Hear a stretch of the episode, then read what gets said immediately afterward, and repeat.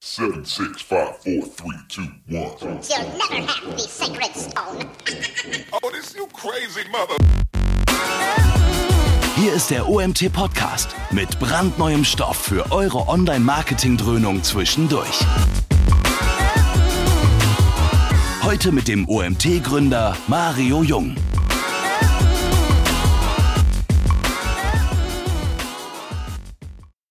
Ja, willkommen zu unserem nächsten Webinar. Heute ein ganz spannendes Thema aus, mei aus meiner Sicht. Ähm, ich freue mich, den Ben Hamanus begrüßen zu dürfen von Konversionskraft. Ihr seht unten im Screen ähm, Marketing Director von Konversionskraft. Konversionskraft wird euch ein Begriff sein. Der André Morris war ja schon mal bei uns in einem Webinar. Und ja, ich und Ben, Ben, wir kennen uns schon sehr lange. Ich ja. hätte jetzt gefühlt gesagt vier, fünf Jahre. Damals warst du noch bei Unbounce bist dann zu Konversionskraft gewechselt. Wir sind, unser Kontakt hat nie abgerissen. Du warst doch schon mal beim OMT. Ja. Ähm, wir sehen uns regelmäßig auf der Demexco und endlich haben wir es auf die Beine gestellt, ein Webinar auf die Beine zu stellen. Ähm, wir haben ein sehr spannendes Thema, wo es um Geschäftsmodelle geht. Also der Titel hat mich am Anfang so, ja, Tsunami-Effekt, okay, das muss ich mir genauer anschauen, äh, warum nicht die nächste Welle der Disruption, bla bla bla und so weiter. Ich bin jetzt Unternehmer, Geschäftsmodelle finde ich natürlich mega spannend. Ich bin sehr gespannt, was da jetzt kommt gleich.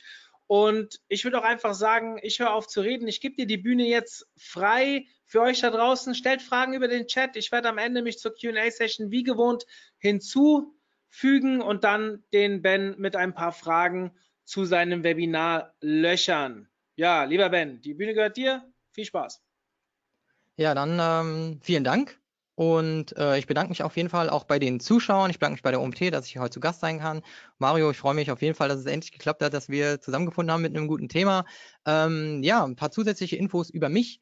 Ähm, mir macht es einfach unheimlich Spaß, ähm, auf verdauliche Weise mein Wissen zu teilen. So zumindest immer mein Ziel. Und das heute als Webinar.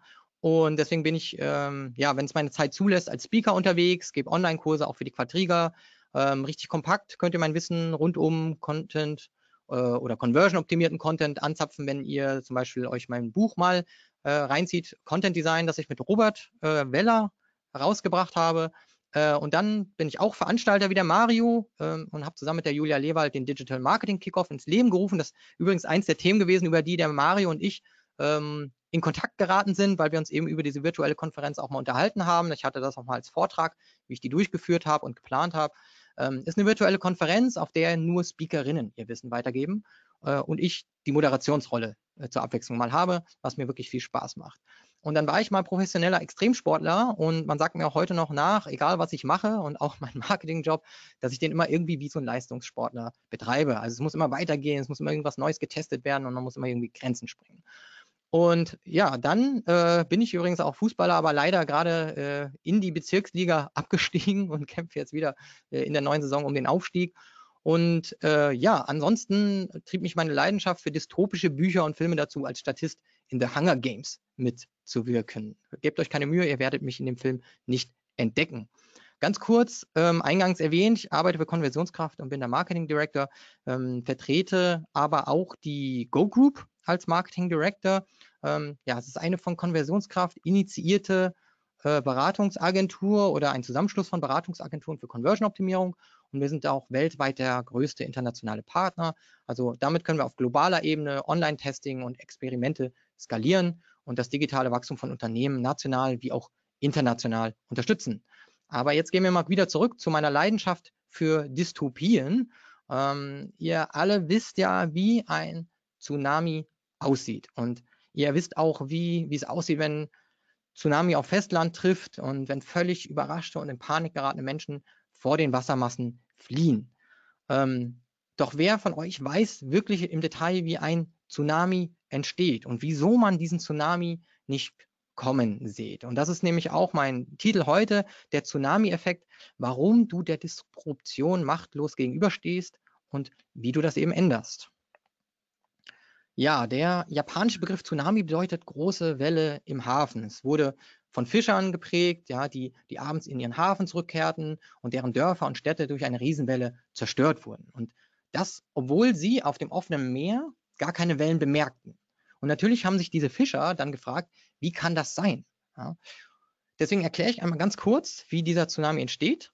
Alles beginnt mit einem Impuls. Es kann ein Erdbeben sein, ein, auf dem Meeresboden, ähm, unter dem Wasser stattfindende Vulkanausbrüche, Erdrutsche oder Meteoriteneinschläge. Und für 16, 86 Prozent aller Tsunamis sind aber Seebeben verantwortlich.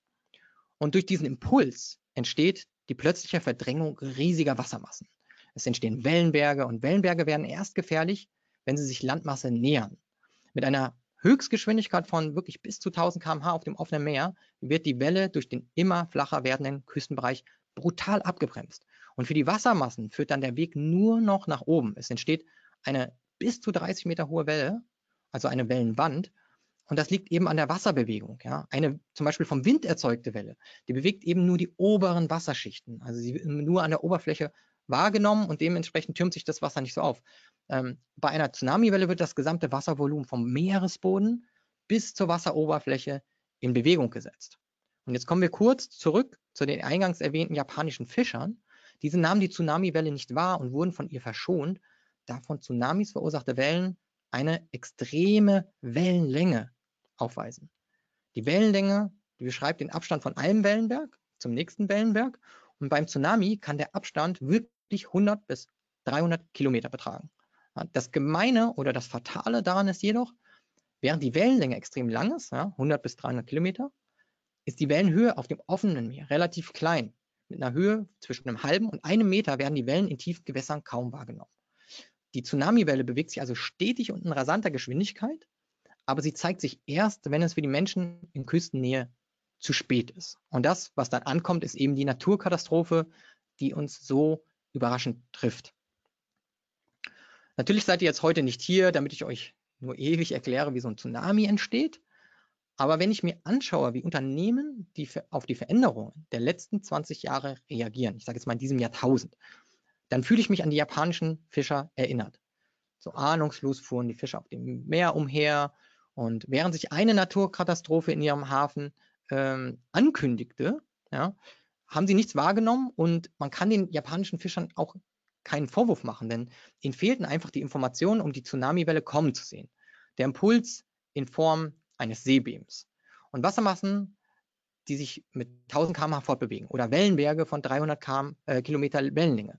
Und das sind natürlich alles Anzeichen, aber die Fischer konnten natürlich diese ganzen Punkte, wir würden jetzt heute von Datenpunkten, nicht verknüpfen und daraus dieses Bild formen und die Bedrohung dadurch eben äh, kommen sehen. So, kleiner Diskurs. Wer hat denn den Website, Website Relaunch äh, oder das Website Relaunch Disaster äh, des äh, Automobilvermieters Herz mitbekommen. Ja? Für 32 Millionen Dollar sollte ein Beratungsunternehmen einen Relaunch der Webseite des Autovermieters durchführen. Und ich möchte mal ganz kurz einen Satz oder ein paar Sätze daraus zitieren. Ja? Anfang 2016 startete Herz das ambitionierte Projekt, seine digitale Identität zu transformieren. Das Hauptziel des Projekts ist, die Customer Experience auf den digitalen Plattformen von Herz neu zu definieren, indem eine marktführende Website und eine ergänzend mobile Anwendungen entwickelt werden. Jetzt muss ich sagen, so aus Marketing-Sicht lesen sich oder liest sich diese, dieses Projekt für mich wie so ein Buzzword-Bingo. Geradezu episch wird beschrieben, was sich auch eigentlich in einfachen Worten ausdrücken lässt. Herz möchte die Nutzererfahrung der eigenen äh, Webauftritte für Kunden verändern. Was mich stört, ist es jedoch nicht die Rede davon, dass die zukünftige Nutzererfahrung an aktuelle Nutzerbedürfnisse angepasst wird. Also Ziel der gesamten Mission ist da eine Änderung, aber nicht explizit die Verbesserung der Customer Experience. Und das klingt für mich so, als hätte man die Transformation der digitalen Identität und Neudefinition digitaler Plattformen an der Innenperspektive ausgerichtet. Und das wäre dann eben das Gegenteil der zu Recht zurzeit sehr heiß gehandelten Customer Centricity, also der Kundenzentrierung. Was ihr hier lest, oder was ich euch vorgelesen habe, ist übrigens dem Intro der Anklageschrift entnommen, denn die Zusammenarbeit zwischen Herz und der Beratungsagentur wurde nach 20 Monaten beendet und Herz hat den Dienstleister verklagt. Der Relaunch fand also nie statt und das nach 18 Monaten oder 20 Monaten, ähm, da Herz mit dem Ergebnis in vielerlei Hinsicht total unzufrieden war. Ähm, die Seite war nicht responsiv, es gab Sicherheitsmängel und ähm, die Liste zieht sich lange fort aber letzten Endes hat man einfach dieses ähm, Projekt begraben. Ja, und wenn man jetzt sagt 32 Millionen Dollar, dann ist der Schmerz natürlich viel höher, ähm, denn es gab da noch einige Extrakosten und natürlich, ja, hat man anderthalb Jahre lang keine neue Website veröffentlicht. Äh, ich habe dazu auch eine umfassende Analyse geschrieben, die ist im Konversionskraftblog veröffentlicht, hat auch ähm, so ein bisschen, ähm, ja, ist auch viral gegangen einigermaßen. Ähm, also von daher ähm, könnt ihr euch die gerne nochmal auch ansehen, die umfassende Analyse. Und heute möchte ich nur auf ein paar Punkte eingehen und es geht mir auch gar nicht um irgendwelches ähm, Dienstleister- oder Agenturbashing, ähm, sondern einfach um das Verständnis, wann man wie Projekte durchführen sollte. Ähm, denn Digitalisierung stellt ja alle Unternehmen vor die gleichen großen Herausforderungen. Das, das Feld der Mitbewerber und die Ansprüche der Kunden, die ändern sich um ein Vielfaches schneller als vor wenigen Jahren. Und das Tempo nimmt ja gefühlt minütlich zu. Und äh, dadurch, ähm, ja, die mindestens gefühlt abgehängten Unternehmen versuchen mit sieben Meilenstiefeln äh, äh, an die rasanten Entwicklungen jetzt anzuknüpfen. Die beobachten natürlich auch, was passiert da. Große Unternehmen oder Silicon Valley, Amazon und so weiter, die, die machen natürlich Tempo und jeden Tag hast du praktisch irgendeinen neuen Release oder ein neues Businessfeld. Und jetzt kommt man da an und möchte in starren Wasserfallprojekten ähm, so einem bombastischen Website-Relaunch entgegenschreiten. Und für alle, die sich mit Wasserfallprojekten nicht auskennen, Wasserfallprojekte bieten eine hohe Planungssicherheit. Deswegen setzen jetzt besonders hierarchisch geprägte Unternehmen diese Methode ein. Und äh, eine neue Aufgabe wird auch erst begonnen, sobald die vorherige Phase beendet ist. Deswegen spricht man natürlich auch von diesen, von diesen Wasserfällen, Wasserfallphasen. Wird eine Phase abgeschlossen, so ist dann die Entscheidung auch final und die wird auch nicht mehr rückgängig gemacht. So. Jetzt kann man sagen, ähm, naja, wenn man das jetzt hier nochmal auf die Aktion von Herz bezieht und darauf, dass eigentlich von Kunden und Kundenbedürfnissen nie die Sprache ist, dann fühlt sich das an wie die Erneuerung des Selbst als Selbstinszenierung statt kundenzentrierter Transformation. Wir wollen einfach eine neue geile Website. Ja? Ähm, der Vorhang fällt, Kunden und Konkurrenten, denen sollen jetzt die Kinnladen runterfallen, Conversion Rates, die schießen jetzt einfach nach oben, die Einnahmen vervielfachen sich und das Management lässt die Champagnerkorken knallen, aber ähm, wie hier so ein bisschen in diesem Video ähm, schlägt die Realität dann eben gnadenlos zurück und es kommt alles ein bisschen anders, als man sich vielleicht gedacht hat, wenn überhaupt die Seite jemals an den Start geht. So, in der Realität also ergibt diese Vorgehensweise wenig Sinn. Ähm, und was ihr jetzt hier unten am Bildschirmrand seht, das ist äh, oder bildet den Fortschritt eines Unternehmens ab, das per Wasserfallmethode Projekte umsetzt. Und in den anderthalb Jahren der Entwicklung fällt man automatisch in Wettbewerb zurück. Die Budgets, internes und externes Personal sind nun mal für diese anderthalb Jahre blockiert. Und dieser mangelnde Fortschritt äh, dieser Stillstand nach außen gefährdet den Zugang zum Kunden. Die Customer Experience, also das Einkaufserlebnis, wird wie im Fall von Herz weitere 18 Monate überhaupt nicht optimiert, während schnelle Mitbewerber das natürlich machen. Und dadurch kann der Return on Investment auch frühestens am Ende der Projektzeit erfolgen, also nach 18 oder 20 Monaten, wenn er denn überhaupt kommt, weil dann nach 20 Monaten soll ja praktisch der Nerv der Kunden getroffen werden, obwohl man 20 Monate sich vielleicht nicht mit denen unterhält oder irgendwas testet. Also was wünschen wir uns eher oder was streben wir eher an? Das ist diese Wachstumskurve, wird auch gerne mal so als Hockeystick beschrieben, weil es erstmal so ein bisschen flach anfängt und dann soll das ja äh, exponentiell einfach das äh, Wachstum hochschießen und der und auch der Revenue. So und in unserem Modell ist es jetzt so im Vergleich zu einem Wasserfallprojekt ähm, und das ist hier ein Modell, das basiert äh, auf dem Treppenmodell von André Morris, von dem Gründer von Konversionskraft. Ähm, dass wir durch Kundenzentrierung, zum Beispiel in Form von User Research, ähm, dass wir dadurch dann unsere Produkte und Leistungen oder die der unsere Kunden verbessern. Und ähm, wir verbessern unsere Produkte jedoch nicht in riesigen, sondern in kleinen Schritten, zum Beispiel in einem Rhythmus von wenigen Wochen, wenn unser Optimierungsteam denn soweit ist. Und wir handeln natürlich datengetrieben. Das ist so einer der dritten Pfeiler hier. Wir sammeln also Daten, die unsere Hypothesen, die wir zum Beispiel auf einer qualitativen Ebene, Kundenzentrierung, Stichwort User Research, da haben wir ja vielleicht fünf User befragt oder mit denen mal auf einer Webseite geguckt, Informationen gesammelt und jetzt wollen wir das ja validieren. Das heißt, wir testen eine Hypothese, agil in wenigen Wochen und bekommen Daten. Und diese Daten, in denen müssen wir jetzt herauslesen können, hat sich das bewahrheitet, dass unsere Hypothese zutrifft? Haben wir dadurch vielleicht einen Conversion Uplift oder irgendeine Interaktion, die wir uns gewünscht haben? Und ein ähm, Unternehmen, das so handelt, das eben schaut, ob es eben auch Thesen gibt, die richtig, bei denen sie richtig liegen oder nicht und auch Wissen generiert und dieses Wissen im Unternehmen teilt und dann auch in Entscheidungen über Folgeschritte mit einbezieht. So ein Unternehmen, das handelt dann Insights-driven. Das nennt sich dann ein, ein Insights-driven Business. Kein Data-Driven Business, sondern Insights-Driven, denn es gehören ja qualitative, quantitative äh, Analysen dazu und die ergeben dann eben diese, dieses Insights-Driven Business. Ja, und diese Unternehmen, die können eben agil auf Marktveränderungen und unerwartete Umsetzungsprobleme oder neue Kundenwünsche eingehen. Und wenn wir jetzt zurück zu unserem Tsunami-Modell gehen, werden eben die Parallelen sichtbar.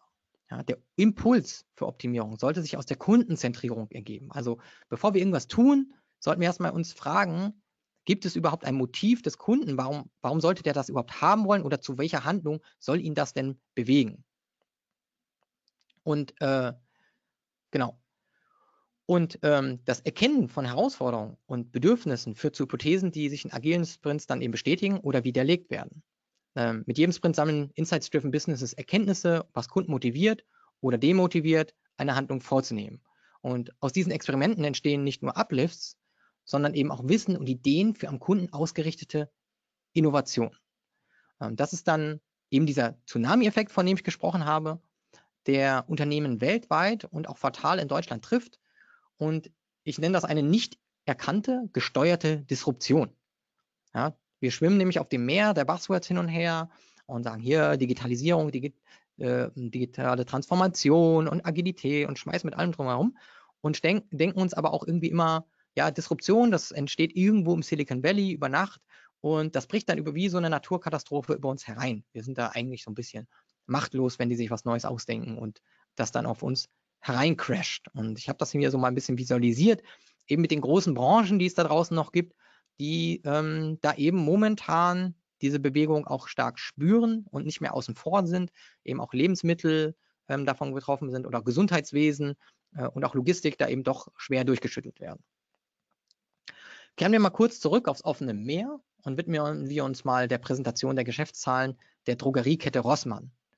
Ähm, das ist im, aus den Geschäftszahlen April 2019 äh, und da bin ich eben auch auf diese Headline gestoßen, ähm, die in den Medien dann so rumging äh, und da auch irgendwie mit großen, großen Sprüchen ähm, gegenüber Amazon äh, und kann mal so ein paar Sachen da einfach mal kurz hier vorlesen. Das Online-Geschäft ist unbedeutend, ist ein so ein Satz, oder der ängstliche Blick auf den Online-Handelsriesen Amazon sei nichts, was Rossmann beschäftige. Oder deutsche Verbraucher kaufen Drogerieprodukte und Lebensmittel lieber im Laden. Und dann frage ich mich schon so ein bisschen, was veranlasst dann eben den Gründer Dirk Rossmann und seinen Sohn und Geschäftsführer Raoul Rossmann zu solchen Aussagen. Ähm und natürlich gucke ich mir dann auch ein bisschen die Geschäftszahlen an. Und klar, zum einen scheint man da eben sehr entspannt, da die Umsätze erneut stiegen, nämlich von 6,4 Milliarden ähm, auf 6,66 Milliarden. Wobei man auch beachten sollte, dass sich das Wachstum prozentual innerhalb von vier Jahren von 7,9 auf 4,1 Prozent nahezu halbiert hat. Und äh, wohingegen sich die Anzahl der Mitarbeiter eben nochmal um 1000 und in den Filialen, die sich nochmal um 40 Stück in 2018 da zugelegt haben. Also 1000 mehr Mitarbeiter, 40 mehr Filialen in 2018. Und da ist so ein bisschen mein Gefühl, dass das Wachstum eben dann auch einfach nur über das Filialnetz oder Ausbau des Filialnetzes skaliert wird. Ähm, und da natürlich immer so ein bisschen dieser Rattenschwanz mitkommt, Personalkosten, Filialkosten und wir alle haben das zu oft mitbekommen, ähm, wie es ist, wenn ein Unternehmen dann eben nicht mehr wächst oder Wachstum äh, stagniert. Ähm, das Erste, was dann leider irgendwann kommt, ist leider, dass eben Filialen schließen und Menschen entlassen werden müssen. Und in meinen Augen ist es einfach eine sehr gefährliche Wette, äh, wenn man nur diese eine Säule hat. Und welche Kennzahlen gibt es denn zum Onlinehandel, wenn man sagt, dass der eben unbedeutend ist?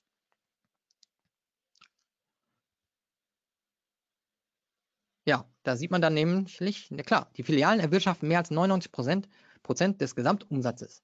Ähm, der Online-Shop macht bei Rossmann daher weniger als ein Prozent des Gesamtumsatzes aus. Und das ist natürlich dann logisch, dass da die, die Wahrnehmung ist oder auch die Meinung, dass es eben, und dann ist es ja auch eine, ist es ja auch eine valide Aussage zu sagen, das macht, hat noch wenig Bedeutung. Ähm, und man beteuert zwar, dass die Internetseite trotzdem wichtig fürs Unternehmen ist, aber letzten Endes ist sie eher so eine Art Schaufenster. Und ähm, wenn man dann sagt, klar, die Leute kaufen dann doch eher im Laden, dann ist es in meiner Sicht eher nur eine Annahme. Denn die Frage ist halt, woher so eine Aussage kommt. Ähm, ich habe auf jeden Fall mal kurz ähm, den Traffic mir angeschaut und monatlich ja, circa 6 Millionen Besuchern, mit äh, 6 Millionen Besuchern, finde ich, schlummert da sehr viel äh, Potenzial. Unter Umständen ungeheures Wachstumspotenzial. Und die Frage ist wirklich, ob Ursache und Wirkung wirklich sauber evaluiert wurden. Äh, und die Daten, die ich mir im März gezogen hatte, 2019, die zeigten auch, dass das einfach ein großer ähm, Anteil aus Mobil ist. Also 94 Prozent. Also die Frage ist, warum konvertieren denn so viele Leute nicht auf Mobil?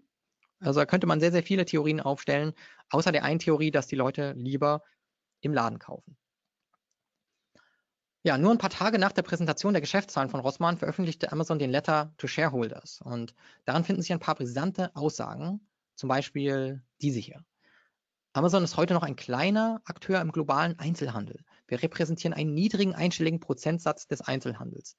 Das liegt vor allem daran, dass fast 90 Prozent des Einzelhandels weiterhin offline stattfinden. Das ist eine Aussage von Jeff Bezos, Gründer und CEO von Amazon.com.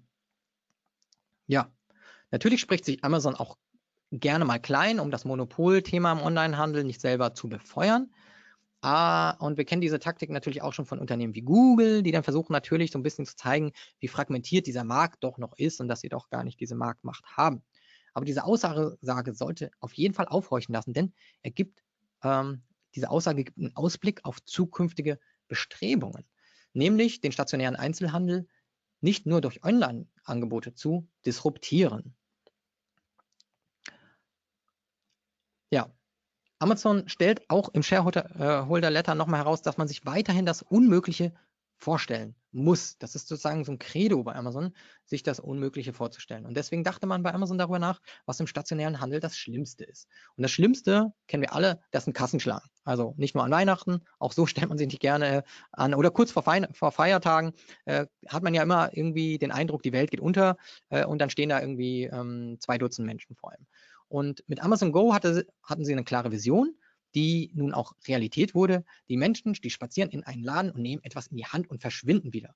Ähm, das durch hunderte unscheinbare Kameras und Sensoren so gut, das funktioniert so gut, dass man sogar Produkte vor dem Verlassen des Ladens ineinander wickeln oder so in die Jacke stecken kann.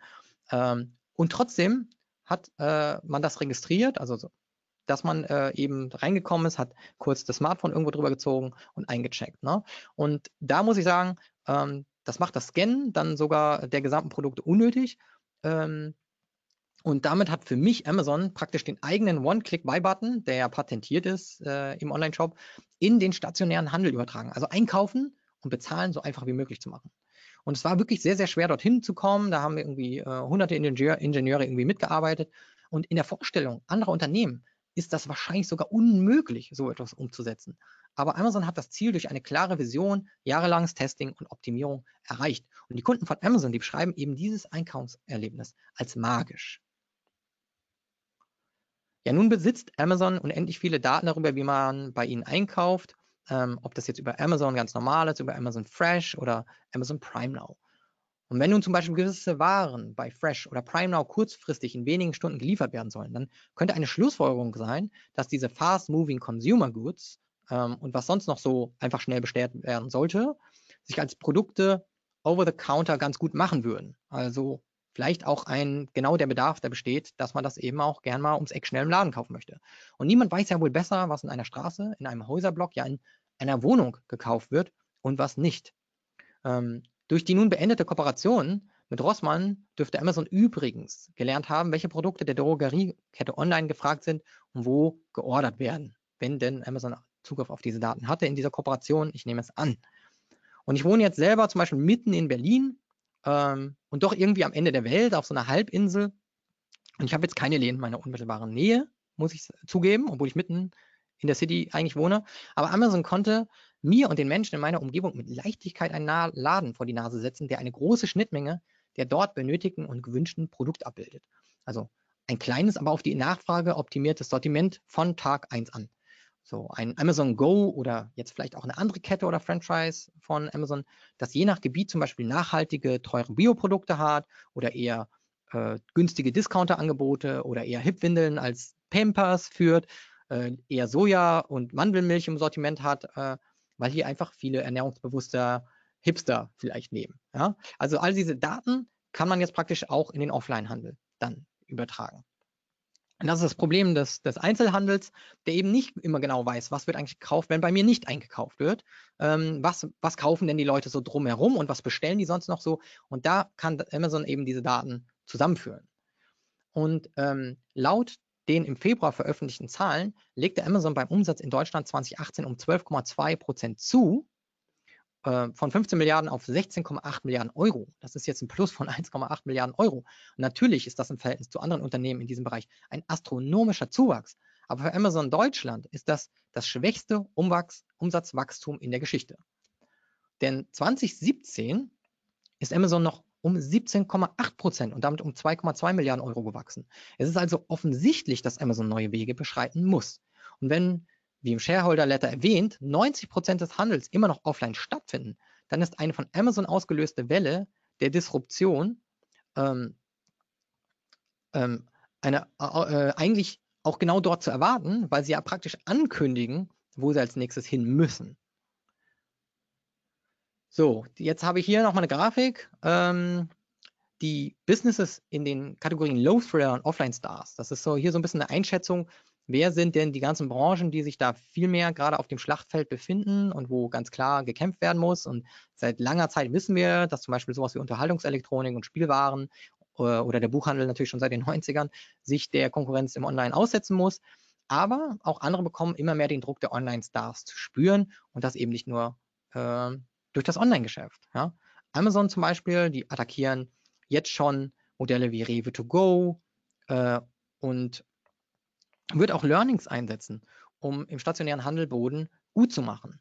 Und äh, Zalando, die bereits online im Beauty-Geschäft äh, wildern und Drogerie- bzw. Parfümerieprodukte anbieten, von denen kommt nun zusätzlicher Druck über Beauty-Filialen.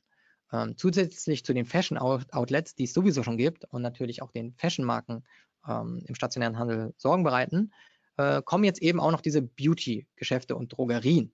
Und da hat eben Ende Juli die erste ähm, Drogerie hier in Berlin äh, geöffnet. Und naja, wenn man sich das kleine Foto hier mal kurz anguckt, oder ihr könnt ja auch mal so eine Beauty Station googeln, dann sieht das schon sehr nach Douglas aus. Also von daher, da kommt jetzt der Druck auch nochmal stationär. Und jetzt, ja, was machen wir jetzt? Jetzt bauen wir eine Mauer und äh, sichern uns so lang wie möglich den Status quo oder Segel streichen und einfach schön mit unserem Boot untergehen. Ähm, ihr habt einfach keine Kontrolle über eure Mitbewerber oder über potenzielle Mitbewerber. Und das ist ja schon unfassbar schwer geworden, die eigene Branche zu überblicken. Also Digitalisierung, was macht wer, was macht da. Und jetzt kommen die ganzen Angreifer auch noch irgendwie aus ganz äh, anderen Branchen. Also Digitalisierung, Automatisierung, Disruption, das kann schon ganz schön fordernd sein. Ähm, und es gibt wirklich, wirklich viele schlaue Menschen da draußen und trotzdem kann niemand exakt die Zukunft voraussagen. Also was könnt ihr tun? Also wenn ihr den Kopf in den Sand steckt, dann können euch Unternehmen leider wie Amazon immer noch ordentlich in den Hintern treten. Ja, zuerst hier ein kleiner Tipp oder Tipp Nummer eins. Zuerst finde ich, müssen wir in Deutschland einfach größer denken. Ich habe leider viel zu oft das Gefühl, dass große Visionen belächelt werden. Ähm, als würden hierzulande wirklich so 80 Millionen Risikomanager leben. Ja, wenn man eine coole Idee hat und es mal mit jemandem teilt und die Idee ist richtig groß, man hat im Kopf zwar schon so die Schritte abgebildet, dann hört man erstmal, wie, warum das nicht klappen kann. Ja, ähm, und da sage ich einfach, denkt groß und startet klein. Ihr müsst auch nicht die Ersten sein. Äh, Stichwort MVP, also Minimum Viable Product. Und vielleicht hier so ein paar Beispiele. Google war nicht die erste Suchmaschine. Davor gab es jetzt erfolgreiche Suchmaschinen wie Fireball, falls ihr die noch miterlebt habt, oder Facebook war auch nicht die, das erste soziale Netzwerk, sondern hat einfach das internationale MySpace vertrieben. Ähm, Netflix war nicht der erste Streaming-Service, ganz gewiss nicht. Da gab es schon eine Dekade vorher was. Ähm, Tesla baute nicht das erste Elektroauto. Ähm, Mobile.de war nicht die erste Plattform für den Autohandel und Booking.com nicht die erste Buchungsmaschine für Unterkünfte. Und von mobile.de ist übrigens auch Lars Giere auf dem diesjährigen äh, Growth Marketing Summit in Frankfurt bei uns zu Gast. Wir veranstalten eine Konferenz, ähm, wo wir viele, viele äh, Experten für Online-Optimierung eingeladen haben. Und auch von äh, Booking.com wird der Lukas Vermeer vor Ort sein und auch ein bisschen was über Online-Experimente bei Booking.com verraten. So, zweitens, eure Unternehmen müssen auf mehr als einer Säule stehen. Wir hatten vorhin das Beispiel von Rossmann, die aufgrund des bislang geringen Umsatzes den Onlinehandel ein bisschen belächeln und Amazon nicht fürchten, zumindest nach außen hin. Und Platzhirsch DM setzt aber nicht nur im stationären Handel mehr um, sie treiben auch den Onlinehandel mit Optimierung voran. Ähm, der ist zwar bislang zwar jetzt auch mit 100 Millionen Euro Umsatz verhältnismäßig klein, legt aber jährlich mit zweistelligen prozentualen Wachstumsraten zu. Und wir denken ja an sowas wie den Hockeystick, den wir vorhin im Kopf hatten, zweistellig prozentual. Hm, aber mal überlegen, wie sich das irgendwann potenziert und die vielen Experimente so viele Erkenntnisse bringen, dass es irgendwann Hockeystickartig dann eben nach oben geht. Und IKEA nimmt inzwischen Möbel zurück und verkauft sie erneut. Und zudem entsteht ein zusätzliches Geschäftsmodell, bei dem Möbel gemietet werden können. Also hier der Tipp, kannibalisiert das neue äh, auch mal euer Angebot, so wie es IKEA hier macht. Ja, ist das nicht gefährlich? Ja, aber eine Tatsache ist eben, dass ein erfolgreiches Business eine Zielscheibe ist und entweder kopiert oder durch neue Modelle disruptiert wird. So wie beispielsweise Uber ähm, das Taxi-Business aufgemischt hat und inzwischen E-Roller und E-Bikes zusätzlich Alternativen für den spontanen ähm, und günstigen Ride auch bieten. Ja?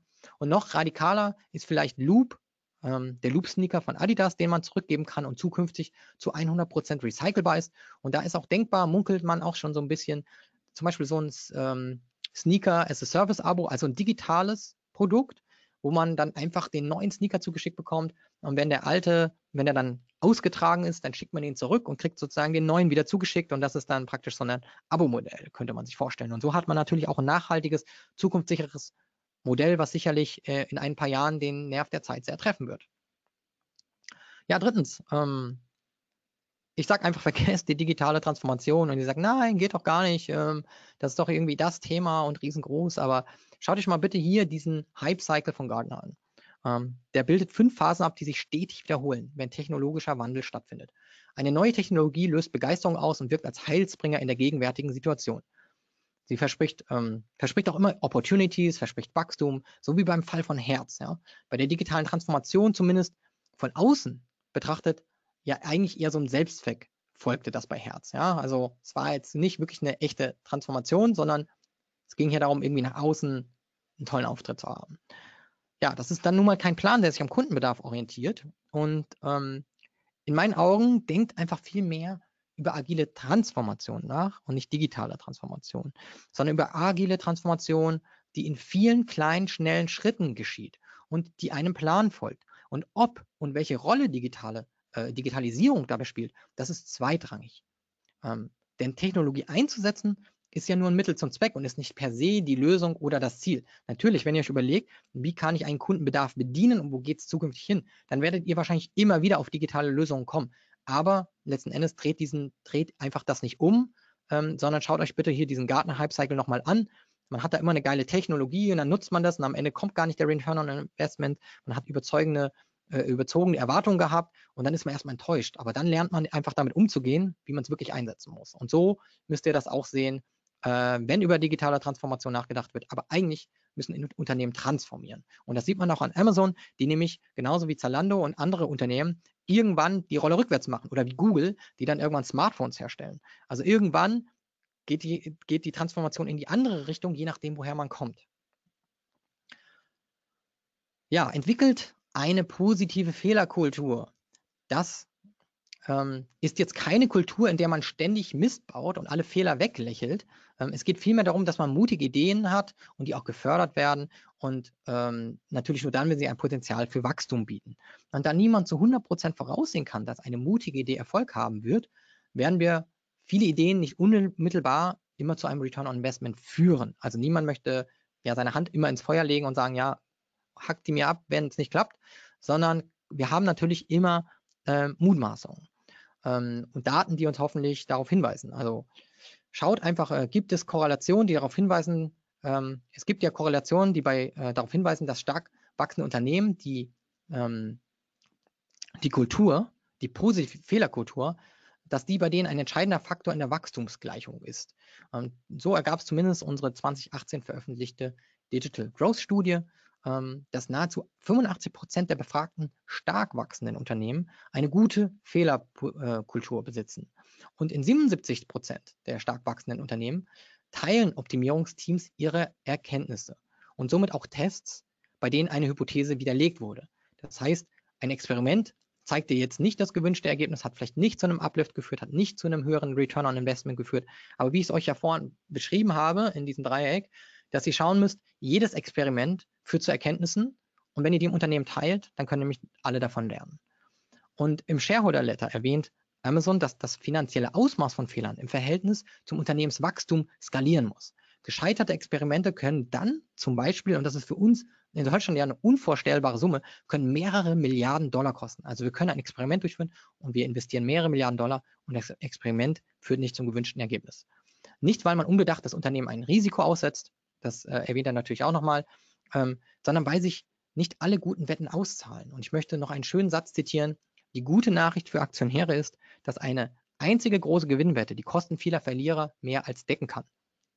Ähm, und das ist ungefähr ja auch so, wie wenn man in Startups investiert. Niemand wird in zehn Startups investieren äh, als Investor und dann zehnmal so ein Unicorn haben, das dann irgendwann eine Milliarde wert ist, sondern klar, ich gebe da irgendwie 20 Milli äh, Millionen dahin, 20 Millionen dahin, 20 Millionen dahin, mache das fünfmal, habe 100 Millionen investiert und ein Startup wird so ein Milliardenbusiness, wenn ich einfach verstehe, was ich da tue.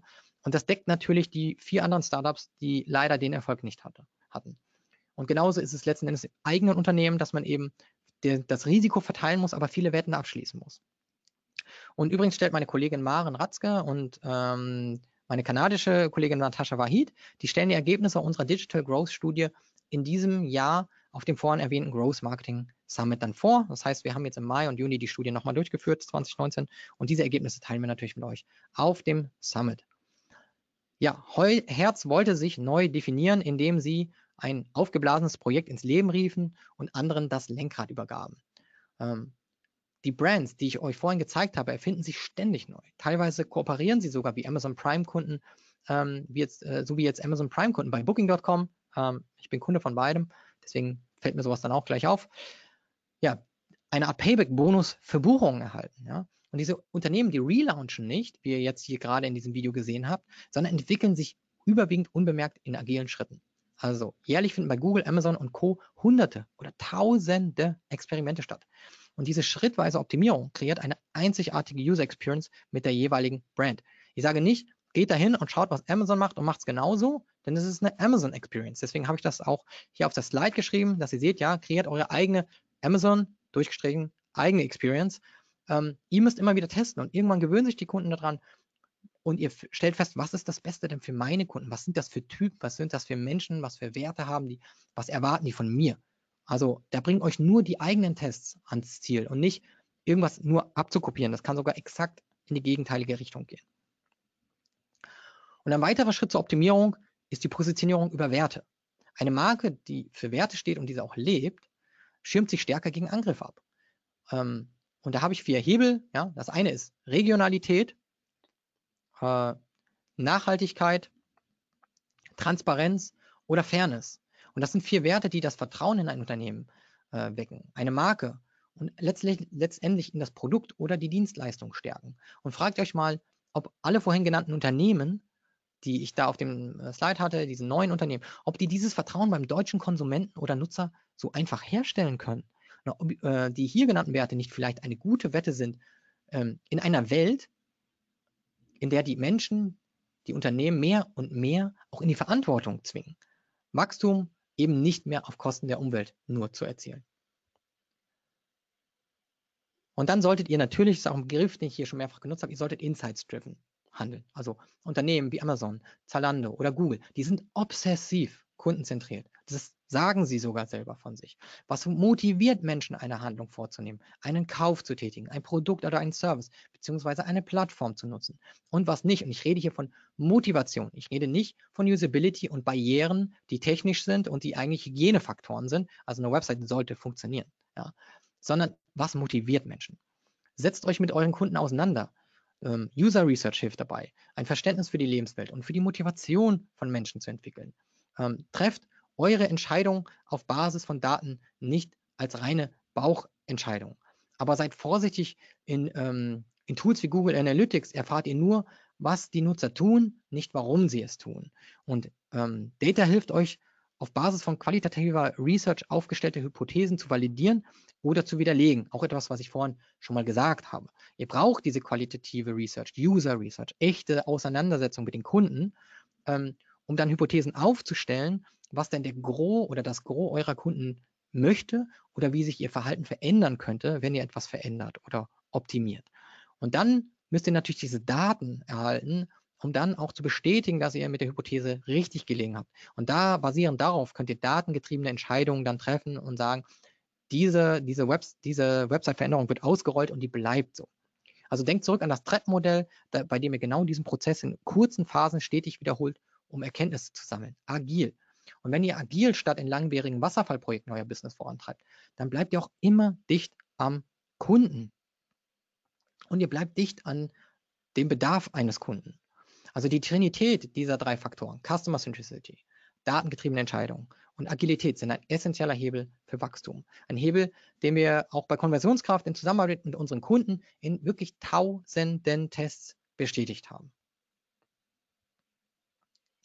Also nochmal, vergesst die digitale Transformation. Es geht um Transformation. Die Frage ist, wo kommt ihr her? Wo müsst ihr hin? Und das ist nun mal nichts Neues, hat schon vor der digitalen Transformation viel stattgefunden und hat viele Unternehmen ihre Existenz immer wieder gekostet. Ähm, neu ist wirklich nur, dass das Internet und viele neue äh, Technologien beschleunigen, wie schnell sich Unternehmen an Kundenbedarfe anpassen müssen. Also wie agil sie sein müssen. Stichwort Experimente. Und da viele etablierte Unternehmen bei diesem Rennen den Anschluss verlieren, werden sie von disruptiven Wellen getroffen. Also macht einfach den Unterschied. Seid mutig, seid smart, seid innovativ. Innovation ist ein Prozess, den jeder lernen kann. Ihr werdet nicht genau wissen, wo ihr euer, euer Unternehmen mit euren Experimenten hinführt. Aber wenn ihr eure Handlungen obsessiv darauf, darauf auslegt, Mehrwert für den Kunden zu schaffen, dann seid ihr kein Opfer, sondern ihr steuert die Disruption. Ähm, und so martialisch das auch wirklich jetzt klingen mag, hier zum Abschluss, Angriff ist in diesem Fall einfach dann die beste Verteidigung.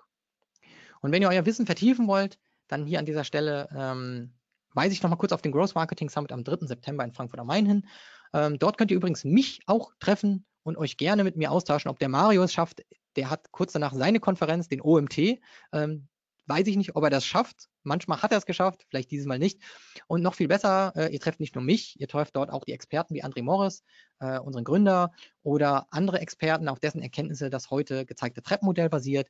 Ähm, zum Beispiel Eric Rees, auch den Begründer der Lean Startup Methode, einer sehr agilen Methode, die nicht nur für Startups, sondern eben auch für Konzerne funktioniert.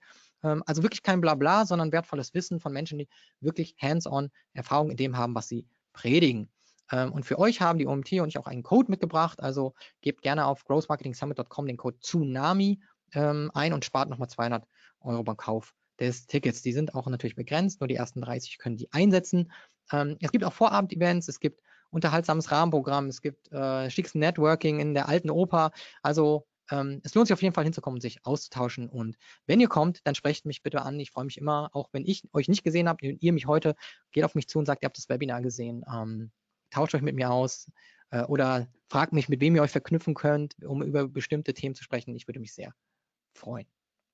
Ja, und jetzt bedanke ich mich nochmal bei der OMT und bei Mario äh, und bei euch als Zuschauern, ähm, dass ihr mir bis hierhin gefolgt seid. Ähm, auch ähm, nochmals vielen Dank an den Online-Marketing-Tag für die Einladung und äh, wenn Fragen jetzt noch bestehen, beantworte ich diese auch gerne noch im Nachgang. Ja, lieber Ben, vielen Dank. Ich gebe die Frage euch weiter, wenn ihr Fragen habt, jetzt in den Chat. Ich gehe gerne noch mit Ben in die Diskussion.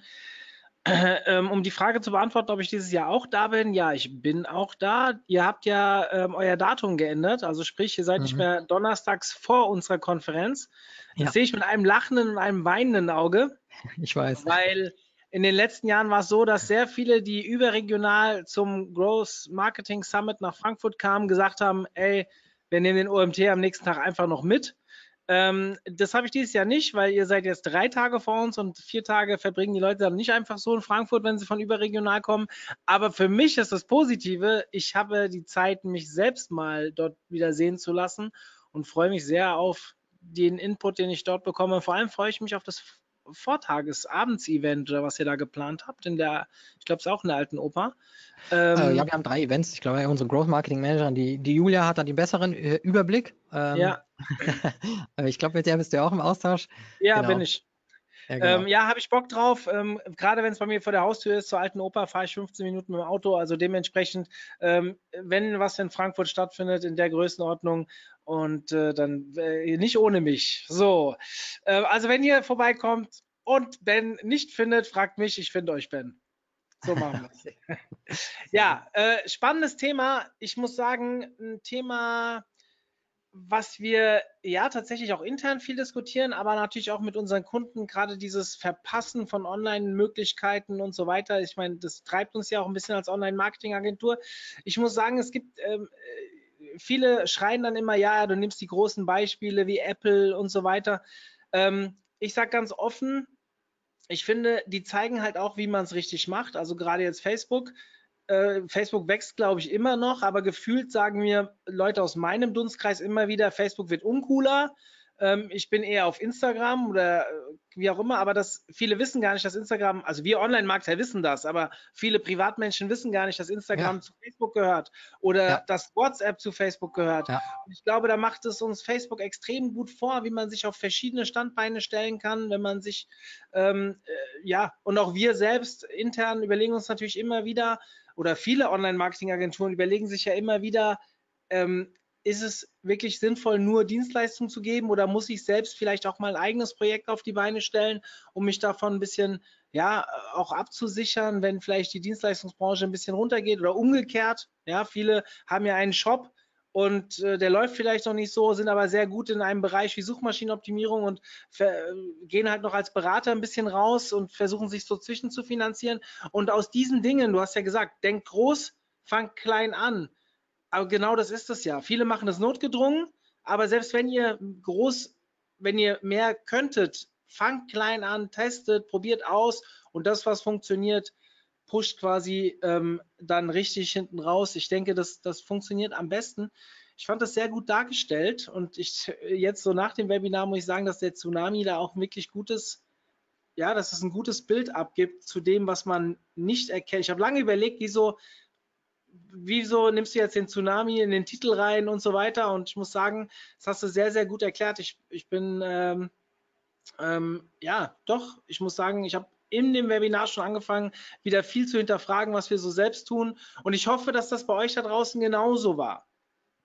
Ja, ich habe die Inspiration von diesem Tsunami, den habe ich übrigens, äh, äh, ich weiß nicht, ob jemand den Der Schwarm gelesen hat äh, von Schätzing und da ja. wird der Tsunami halt sehr intensiv beschrieben und das macht einem dann schon Angst, wenn man das mal so liest, wie, wie gefährlich der ist und wie der entsteht und es war für mich so eine Inspiration. Ich dachte, irgendwie sind da Parallelen die, immer wenn man mit den Leuten redet, dann ist es, äh, kommt so ein bisschen diese Opferrolle, ich, dass, dass man da nichts machen kann und dass man es nicht sieht, aber so ein Amazon Go, das ist entstanden, weil sich da äh, sieben, acht Jahre, zehn Jahre Leute hinsetzen viele Ingenieure und was ausprobieren und testen. Und das hat, ich will gar nicht wissen, was das an ähm, ja, Research and Development äh, Kosten verschlungen hat. Und dann auch mal ja auch so Aktien oder äh, Stakeholder oder Shareholder, Shareholder sind die dann kommen und sagen, auch ein Google investiert vielleicht viel zu viel da in irgendwelche Experimente. Ne? Und die wollen, schielen dann immer auf den kurzfristigen Gewinn. Aber so Unternehmen wissen einfach, das sind lange Wetten, ja, wenn man da ähm, riesige Dinge plant und auch mal scheitert, wie ich es vorhin gesagt habe, und Amazon inzwischen so viel Geld auf der hohen Kante hat, dass auch mal ein Experiment eine Milliarde kosten kann, die werden ja nicht gar kein Wissen daraus generieren.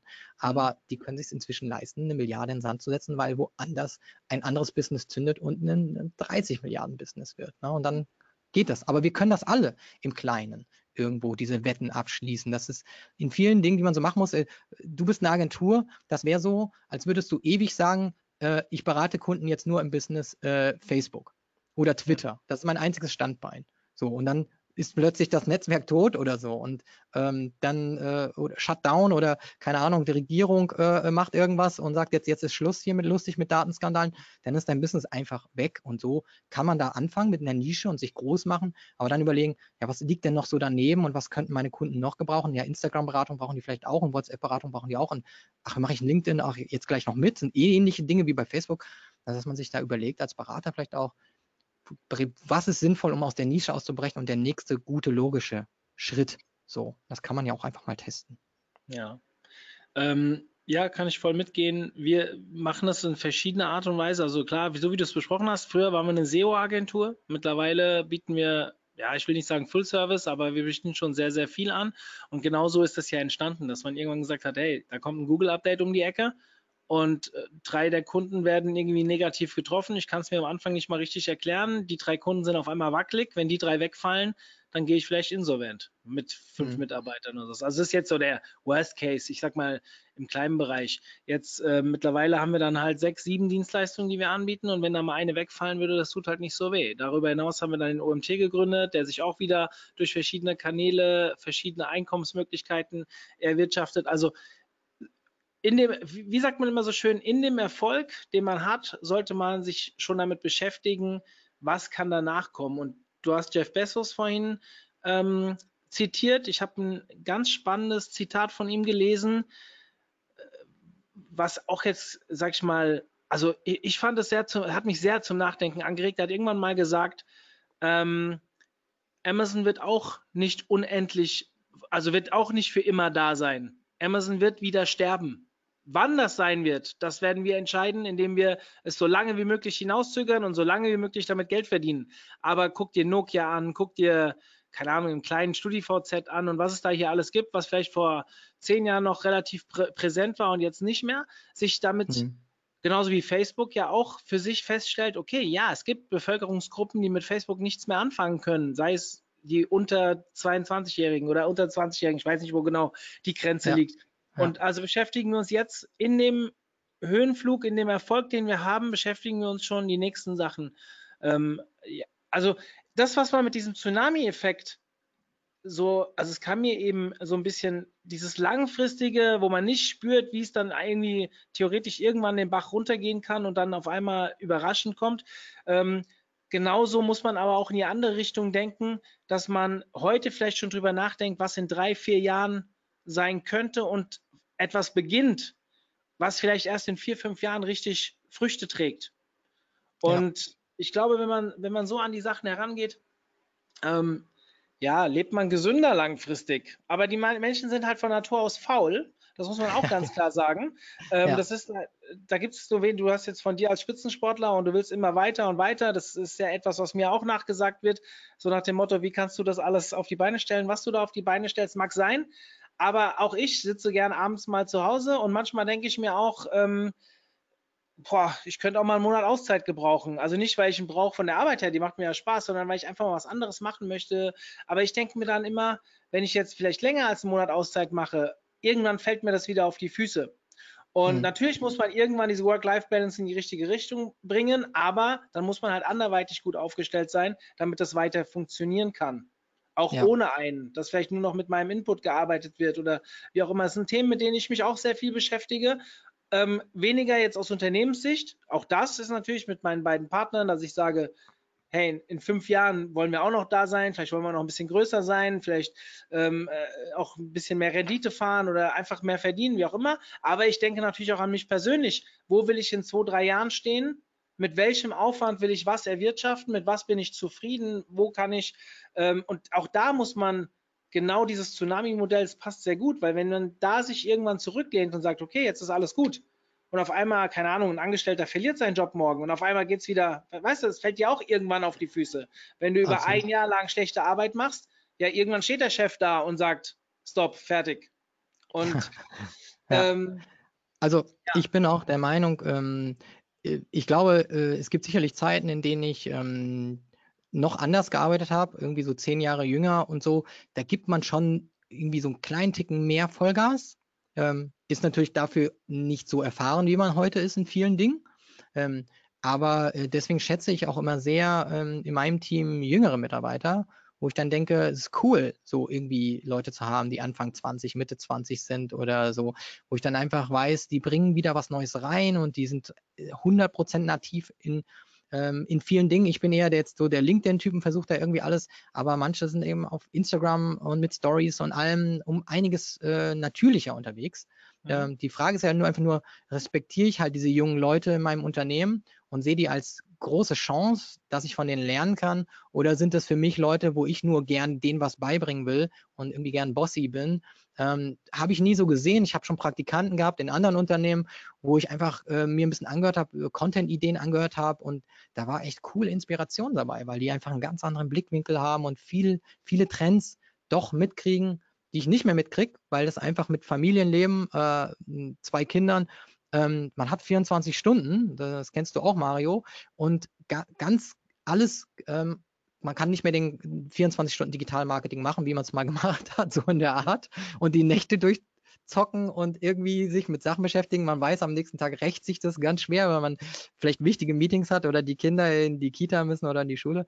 Also da ist es schon ganz gut, wenn man Leute hat, die, ähm, die, wo man einfach ein geiles Team hat, wo die Leute einfach so neugierig sind und man und jeder eine Meinung hat, die, die gehört wird und eingebracht ja. werden kann. Ja, Lieber Ben, es sind keine Fragen reingekommen. Ich denke, es war auch sehr selbsterklärend, wie, wie du das hier äh, da, dargestellt hast. Ja. Ich würde dann das Webinar an der Stelle beenden. Ich danke okay. dir nochmal vielmals für deinen Input. Ich fand es äh, mal sehr erfrischend, mal etwas anderes zu hören, so aus, aus nicht fachlich gesehen, sondern eher mal strategisch beziehungsweise aus Unternehmersicht. Ähm, etwas, was mich ja was ich auch von vornherein gesagt habe, deswegen fand ich dieses Thema so spannend, dass wir das mal mit aufnehmen.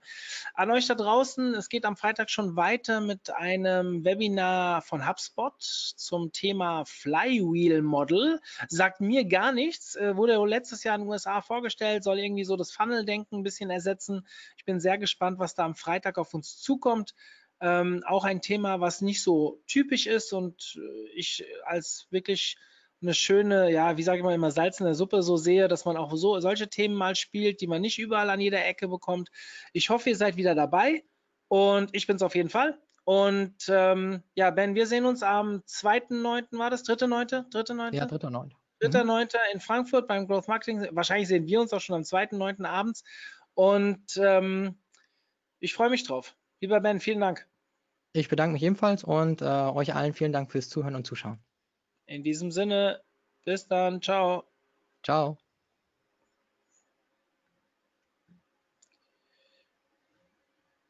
So.